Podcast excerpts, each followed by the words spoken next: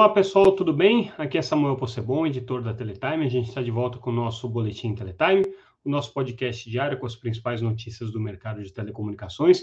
Hoje trazendo o que foi destaque nessa segunda-feira, dia 28 de agosto de 2023.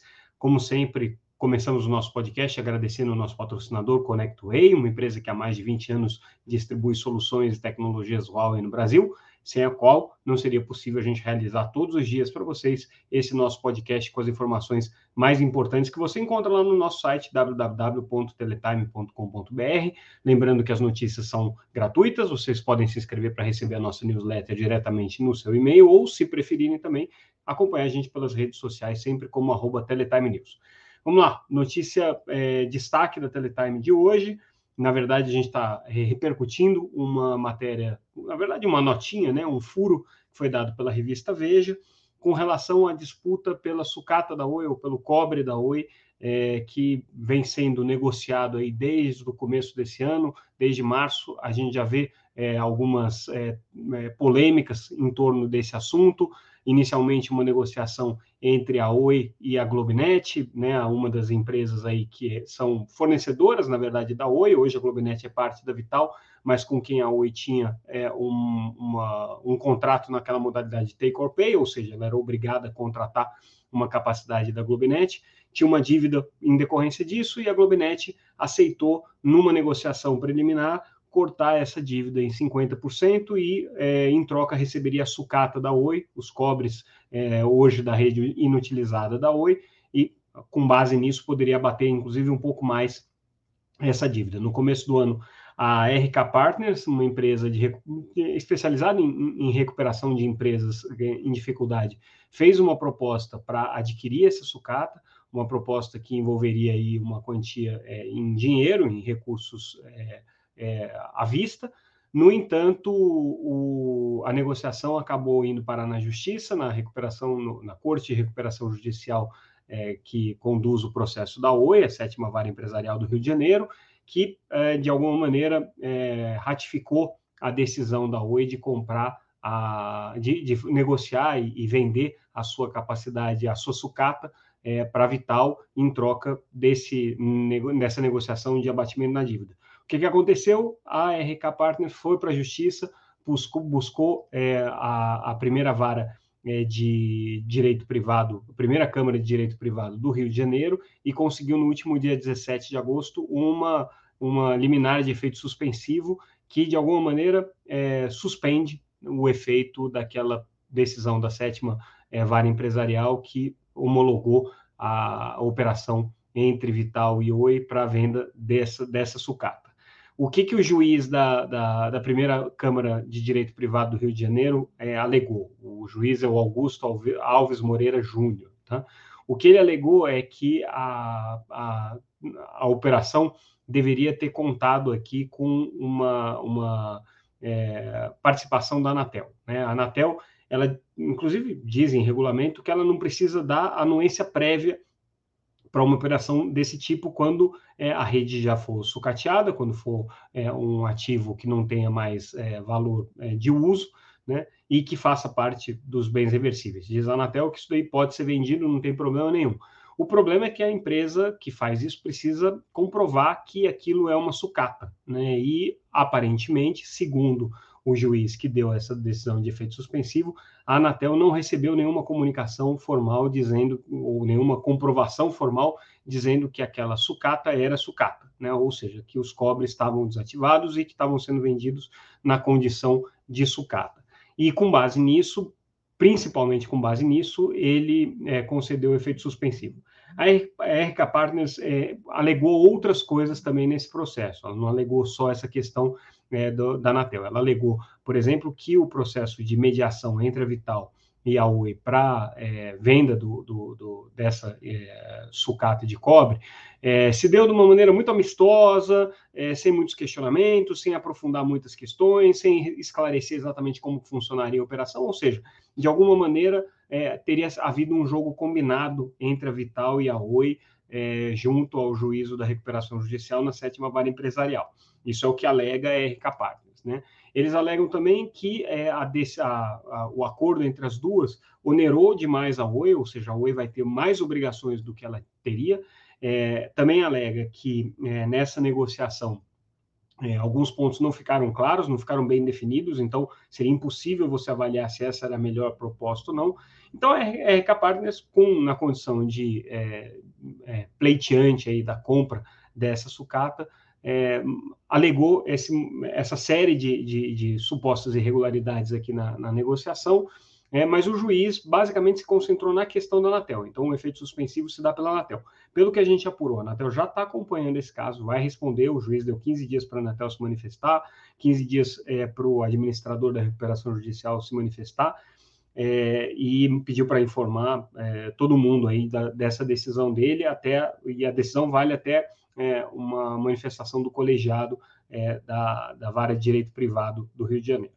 Mas é, o, que, o que a gente apurou é que a Anatel já está acompanhando, ela já respondeu, vai, vai responder esse ponto, mas ela já tinha se manifestado anteriormente sobre essa questão da obrigatoriedade ou não, então, ou seja, a Anatel vai reiterar que ela não precisa aprovar previamente a transferência do sucato, mas que sim, nesse caso específico, como é, tem essa questão da necessidade de comprovação de que essa infraestrutura de cobre é sucata, é, existe um processo aberto na Anatel que está fazendo justamente essa averiguação aí. Mas é mais uma dificuldade, porque a gente sabe que essa negociação com a Globinet é importante para a Oi, é, corta significativamente a dívida é, que, a, que a Oi tem com a Globinet.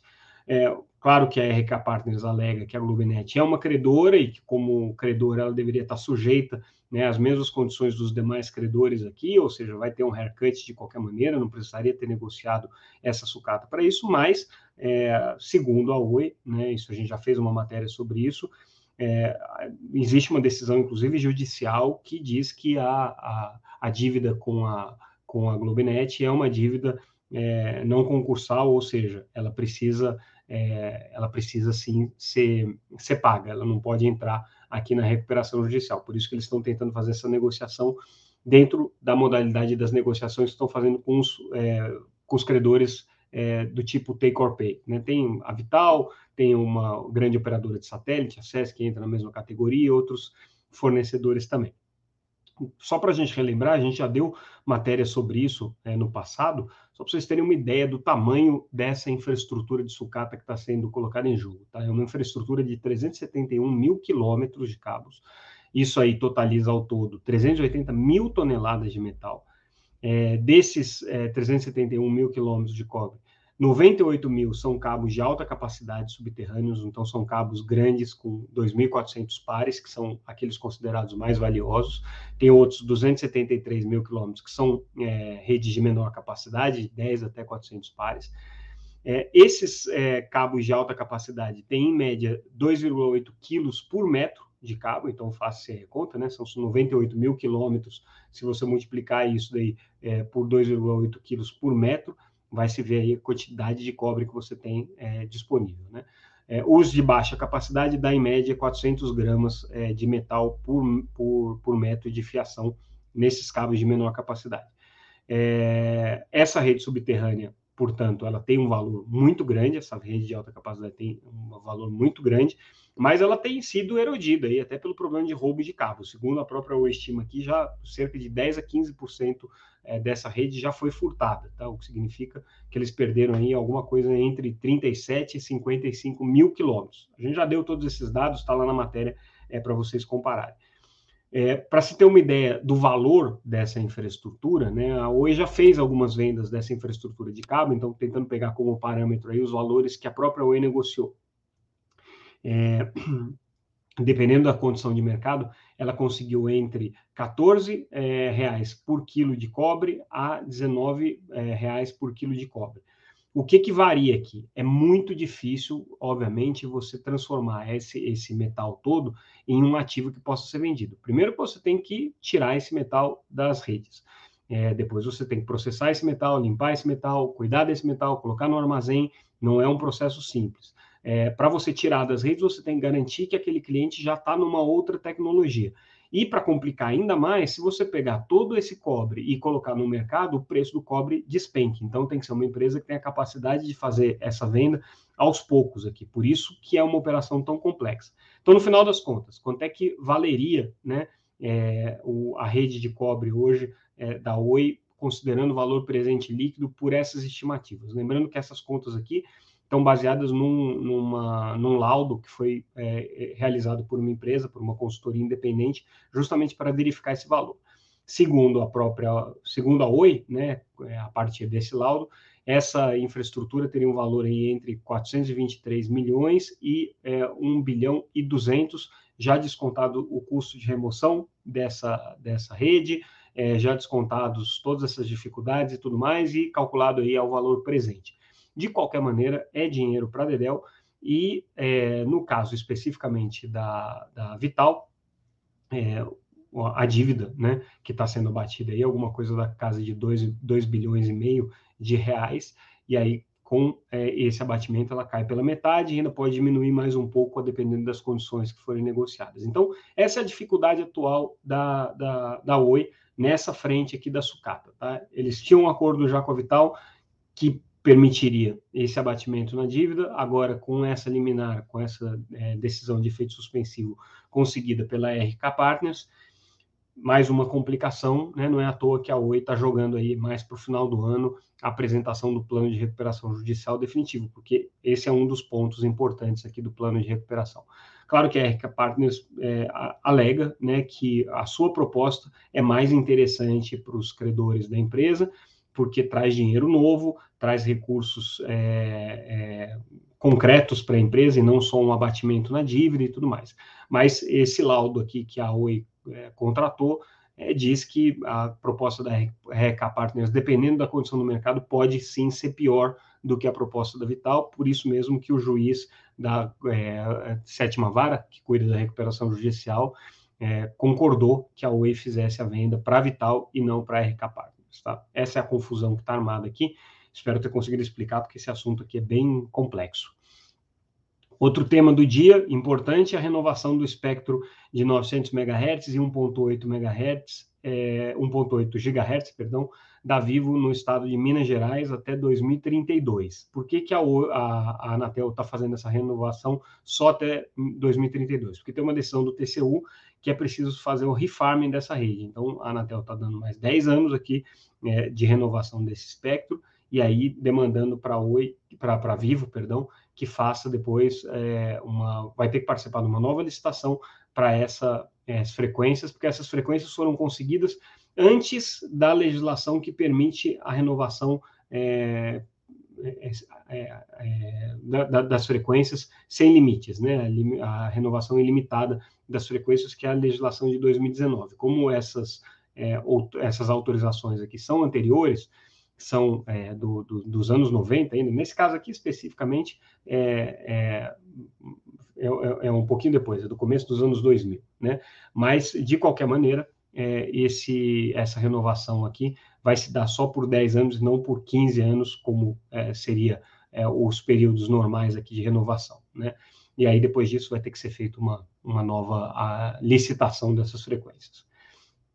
Outra notícia que a gente está trazendo hoje sobre Starlink, a gente fez um levantamento em redes sociais, também olhando o Reclame Aqui, olhando, fazendo algumas entrevistas com usuários da Starlink, para tentar entender quem são esses caras e o que, que eles pensam hoje do serviço da Starlink. Porque o serviço da Starlink é notável pela seguinte razão: ele já tem 67 mil clientes no Brasil em banda larga fixa via satélite. Tá? Isso aqui é um número impressionante. Para você ter uma ideia, é muito mais do que a Sky, por exemplo, conseguiu com banda larga fixa, utilizando redes neutras, é muito mais do que é, o, a, a Viasat, que é a principal concorrente é, da, da, Starlink no mercado norte-americano, conseguiu aqui no Brasil.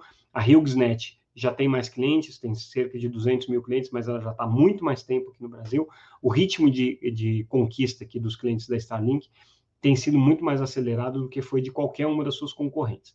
O que esses usuários têm dito é o seguinte: o serviço não tem comparação com qualquer outro que seja oferecido, lembrando que existem características técnicas específicas. Ele é prestado por uma constelação de órbita baixa, é, com isso ele consegue velocidades muito maiores, ele tem franquias que são mais interessantes, é, a latência supostamente é melhor, mas, mas os usuários têm se queixado, primeiro, da, da, insegurança de contratar o serviço não ter nenhum tipo de suporte local. Né? Depois, a empresa simplesmente não responde é, aos questionamentos dos consumidores quando existe algum problema.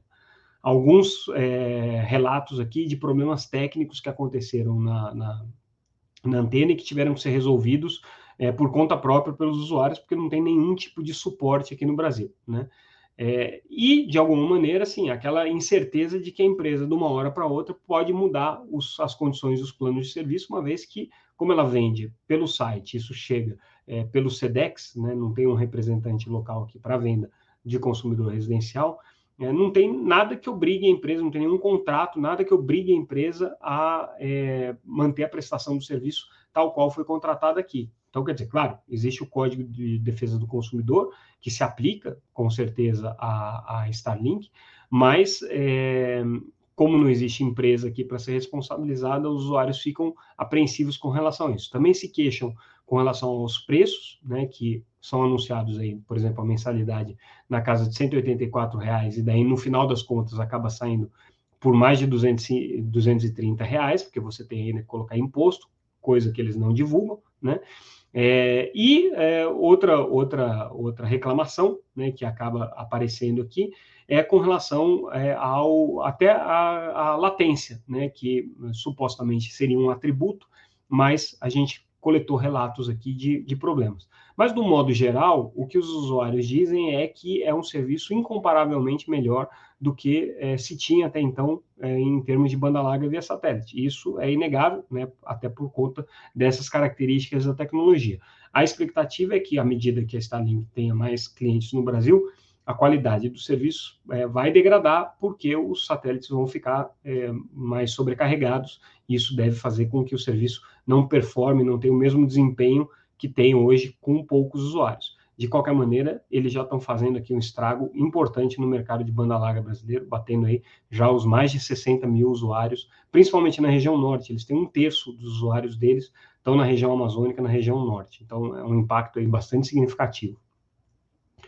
Outra notícia falando aí de é, coberturas com impacto social, a TIM anunciando ampliação da cobertura 4G e 5G em parceria com a IHS em é, favelas. Então, assim, um esforço tem sido feito aí pela operadora de tentar ampliar essa cobertura em favelas. Inclusive, hoje o ministro Juscelino Filho teve é, é, visitando né, algumas comunidades carentes na zona norte do Rio de Janeiro, visitando o projeto AfroReg, é, né, tentando uh, entender um pouco quais são os, as necessidades e as especificidades desse, é, desse, dessas comunidades do ponto de vista das necessidades de conectividade.